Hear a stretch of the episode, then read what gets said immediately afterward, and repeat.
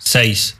Con la rutina llegaron los hábitos. Las esperanzas del lado de adentro, los miedos del lado de afuera. Y así quedó que la plaza era la enemiga. Para sentirnos más seguros, tapamos las ventanas con hojas de periódicos. Por otro lado, las esperanzas, que por maltrato se dieron a la retirada, junto con el olor del cemento fresco. 7. Una pared de 20 centímetros era todo lo que separaba la casa de la plaza. Después la calle, sí, pero vacía, sin nombre, cómplice, las más de las veces. De ocho hamacas quedaban cuatro sanas. Mi preferida era la de una sola cadena, apenas agarrada de un extremo. El poco viento la convertía en un péndulo. Era inútil, pero hermosa.